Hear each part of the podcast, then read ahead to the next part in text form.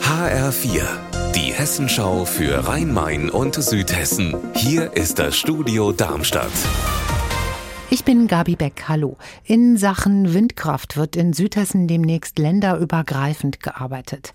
Ganz konkret will die Gemeinde Schafheim, die liegt nämlich ganz im Osten vom Landkreis Darmstadt-Dieburg an der bayerischen Grenze, zusammen mit zwei Gemeinden aus Bayern eine Vergabegruppe bilden. Petra Demand, was genau hat diese Gruppe vor? Der Wald macht eben nicht an der Grenze Halt, sondern der geht ja in Bayern weiter und damit mögliche Interessenten, die Windräder bauen wollen, eben für das ganze Gebiet nur einen Ansprechpartner haben, nur eine Leitung legen müssen und auch nur eine Baustraße bauen müssen. Dafür soll es diese Kooperation geben. Etwa ab Ende des Jahres soll es dann losgehen. Da wird dann erstmal eine gemeinsame Ausschreibung gemacht. Das HR Sinfonieorchester spielt gerade im Sendesaal in Frankfurt ein Konzert, das so nicht alle Tage stattfindet, denn es richtet sich an ein ganz besonderes Publikum. Martin Kersten, an welches Publikum denn? Ja, das ist ein Konzert speziell für hilfsbedürftige Menschen und Obdachlose, die sonst aus ganz verschiedenen Gründen oft nicht so den Zugang haben zu kulturellen Veranstaltungen. Es kostet meistens Eintritt, es gibt oft einen bestimmten Dresscode und viele wissen auch einfach gar nicht, was es alles gibt.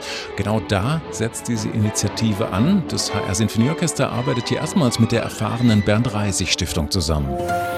Aber ich liebe den Holocaust erinnern. So heißt eine kleine, aber feine Ausstellung im Kunsthaus in Wiesbaden, die drei Geschichten von Holocaust-Überlebenden in einem Comic, in einer Graphic Novel aufgezeichnet hat. Was bekommen wir da zu sehen, Jan Tussing?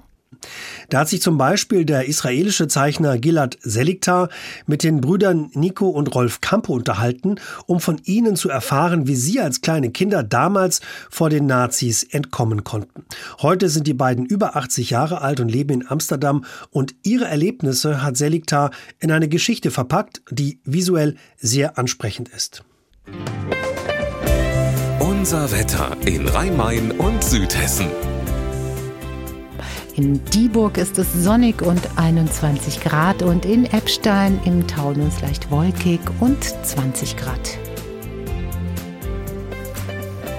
Ihr Wetter und alles, was bei Ihnen passiert, zuverlässig in der Hessenschau für Ihre Region und auf hessenschau.de.